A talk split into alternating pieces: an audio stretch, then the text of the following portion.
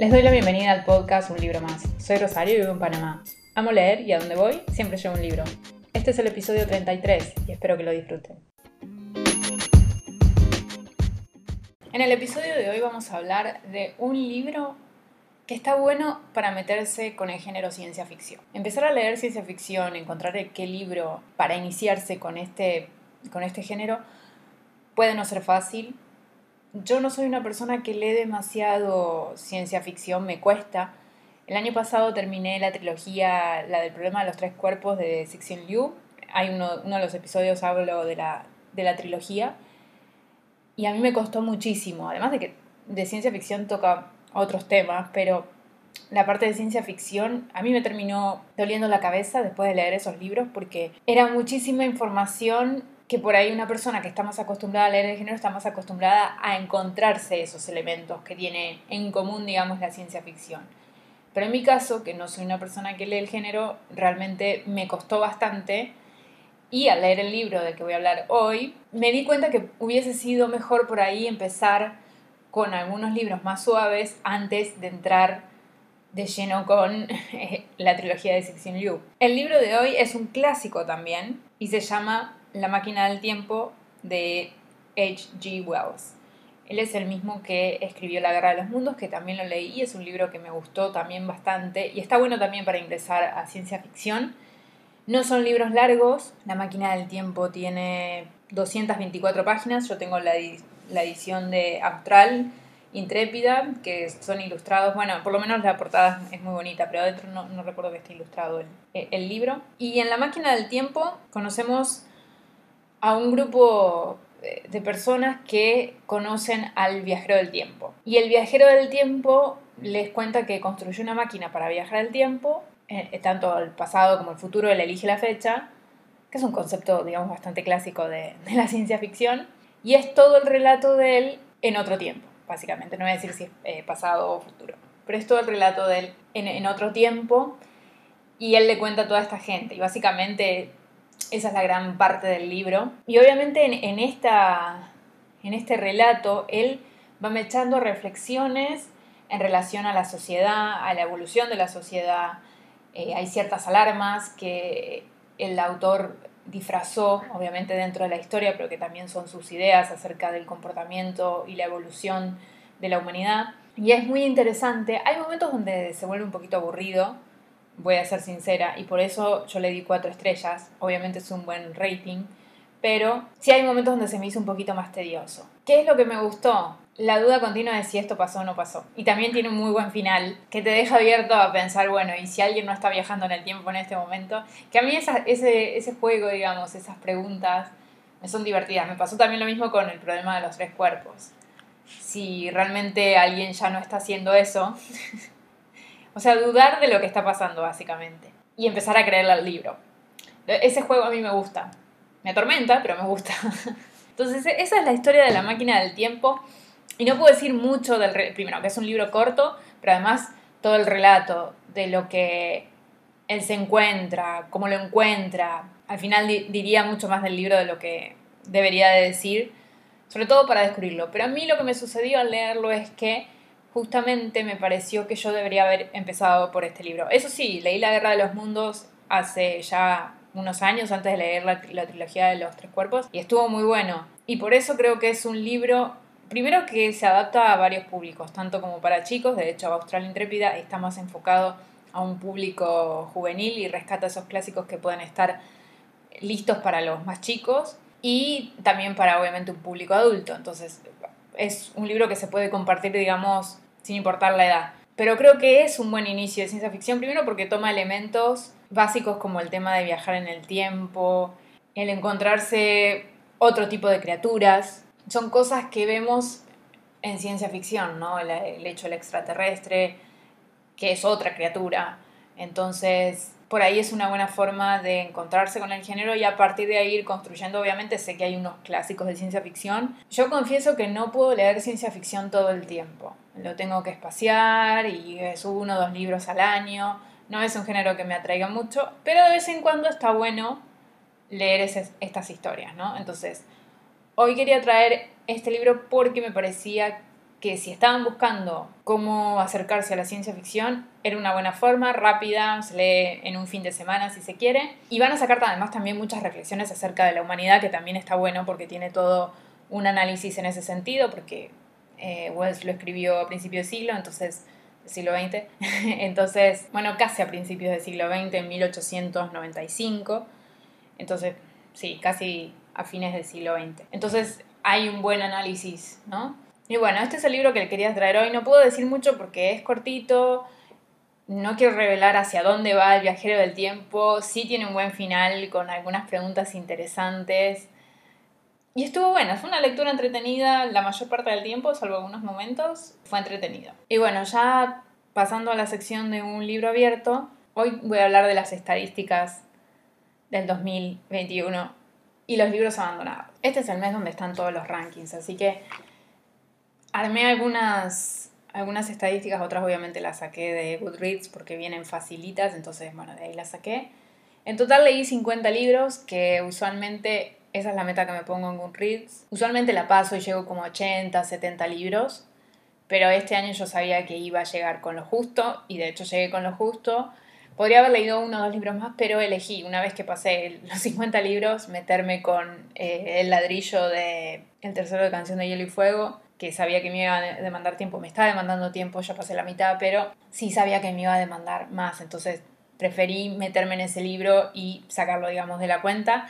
Ya obviamente va a entrar para enero, pero sí cumplí con los 50 libros, que, está bien, no, no puedo pedirle, por lo menos el año pasado donde hubo ciertos cambios, no, no me podía pedir tampoco o exigir que, que, leyera más de 50 libros. Así que siempre es la misma meta y es la misma meta que me, me puse para este año. Leí, según Goodreads, leí 18.211 páginas, que es significativamente mucho más bajo que el año anterior que alcancé las 30.000 páginas de vuelta, no, no, no me molesta porque durante un mes me tuve que acostumbrar a la llegada de, mi hija, entonces no, como que pausé la lectura durante prácticamente un, mes no leí básicamente. El libro más corto que leí fue Sherma y el libro más largo, que hoy estábamos hablando de Sixin Liu, es El fin de la muerte con 734 páginas, que es el tercero de la trilogía del problema de los tres cuerpos. El estimado de la cantidad de páginas que leí es de 364 páginas, que está bien, es más o menos lo que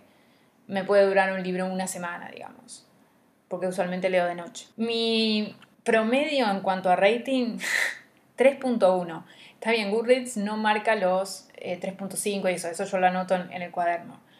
Entonces no lo tiene en cuenta, que creo que aumentaría, pero igualmente yo veo que va una baja en el rating y creo que tiene que ver porque he leído mucho más eh, Young Adult fantasía juvenil, digamos, que no es un género que a mí me está gustando y usualmente se queda siempre en un, tres estrellas, dos estrellas y baja bastante el rating. Entonces sí es, es algo que he aprendido que no es un género que me guste mucho, entonces quizás este año ya me tengo que acercar a otras lecturas que sí tienen más que ver con, con mis gustos, ¿no? Y en cuanto a los géneros leídos, leí dos de ciencia ficción, por eso les digo que no soy de leer mucho de esos de ese género.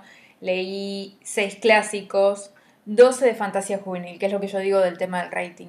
No es un género que a mí ya me esté gustando. Ya después de leer esa cantidad de libros me he dado cuenta que hay cosas que ya no apuntan, o sea, están enfocadas hacia otro público, hacia otra edad, y a mí ya me chocan. Usualmente el tema del romance a mí me choca. Entonces, sí, no es un género, tengo algunos pendientes todavía, pero no es un género al que me voy a acercar tanto. Contemporáneo leí 10, que usualmente sí, contemporáneo suele ser lo que más leo.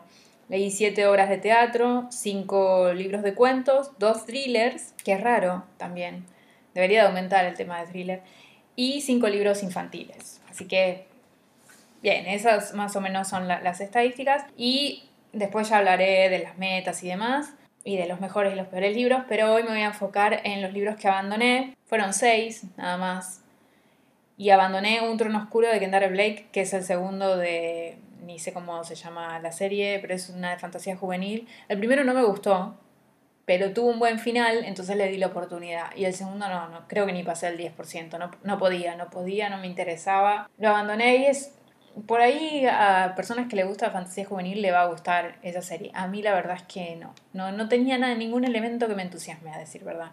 Y al primero decidí continuar porque el primero tuvo un buen final y quería saber cómo, cómo continuaba, pero después me di cuenta que no, que no era una pérdida de tiempo. Otro libro que abandoné fue American Royals de Catherine McGee, que es un contemporáneo que imagina, digamos, cómo sería Estados Unidos si en vez de tener, eh, de ser una república, fuera una monarquía, ¿no? Entonces está la heredera del trono y creo que si Washington hubiese, se hubiese convertido en rey, creo que era Washington.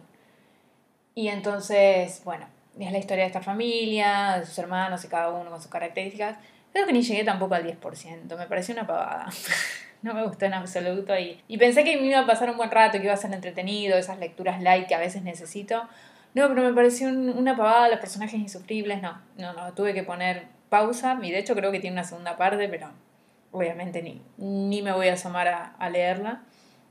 Otro libro que abandoné fue Magia Robada de Trudy Canavan. Para mí tiene una premisa muy buena, muy llamativa, es fantasía, pero cuando empieza la voz de la segunda narradora, porque hay dos narradores, eh, dos historias en realidad, que me imagino que en un momento se encuentran, no, no pude con la segunda narradora. El, el, primero me costó, pero tenía un elemento que era un libro que te hablaba, qué sé yo, eso me pareció atractivo. En una universidad, eso era atractivo, pero ya cuando apareció la segunda narradora, se me fue, se me hizo muy complicado. El tercer libro que abandoné, perdón, el cuarto, y este es... Eh, el que más me duele. Fue Los Jardines de la Luna de Steven Erickson. Y ese es el primero de la serie Malaz, que es un libro grande. Eh, llegué hasta la página 200 y pico y no, no podía. Sabía que podía ser un desafío porque hay gente que lo ama y hay gente que lo odia y que no entiende. Y yo caí en, la, en el segundo grupo. No, no entendía que estaba leyendo, me enredaba con los personajes, no tuve la paciencia tampoco para continuarlo porque no sabía ya que estaba leyendo, o sea, leía palabras sueltas, leía frases, pero no, no entendía lo que estaba leyendo, porque el mundo se me hizo muy complejo. Y él mismo lo dice también en, un poco en, en el prólogo, que además me pareció un poco arrogante, debo confesarlo. Y ya ahí como que estaba un poco molesta, como, como una elite a la gente que lo, entiende, ¿no? Y que él no tiene por qué explicarle nada al lector.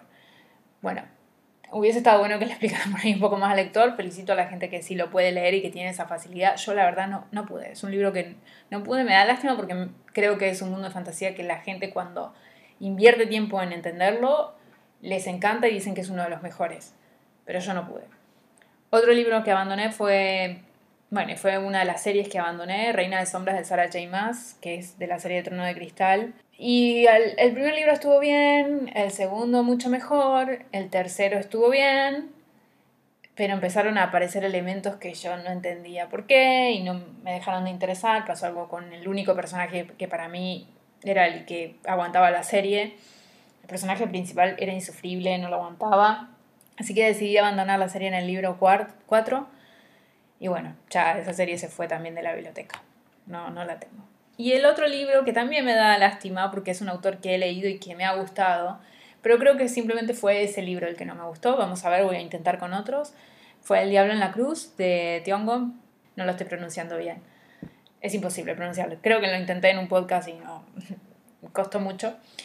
Este es un libro que es contemporáneo. No sé bien qué fue lo que no funcionó, se me, se me, hizo aburrido, hubo partes donde no sabía hacia dónde nos estaba llevando. También leí que hay gente que no le gustó, gente que le gusta el autor y este libro no le gustó, así que no me siento tan mal en ese sentido. Pero lo tuve que, que dejar ir y intentaré con otros del, del autor porque a mí es un autor que ya digo, a mí me gusta mucho, entonces considero que debe tener otros libros. Así que esos fueron los libros que abandoné este año. No fueron tantos, a decir verdad, seis en todo el año. Me parece que está muy bien, significa que he aguantado algunas lecturas. Sí sé que hay algunas que debería haber abandonado. Y ya voy a hablar en los peores libros. Y creo que voy a decir cuál es. La que siento que debería haber abandonado, pero fue por una cuestión de que había abandonado ya otros libros. No podía abandonar otro más, era como que iba contra mí. Lo cual es una estupidez, porque uno no. Si un libro no lo está disfrutando, lo puede abandonar tranquilamente. Pero bueno, estos fueron los seis que abandoné. Y ya entonces la próxima semana nos metemos de lleno en el ranking de los mejores y los peores. Y bueno, también a ver cuáles son las metas que, que tengo de, para el año que viene en cuanto a lectura, ¿no? Así que hasta acá el episodio del día de hoy. Los veo entonces la próxima semana en un libro más.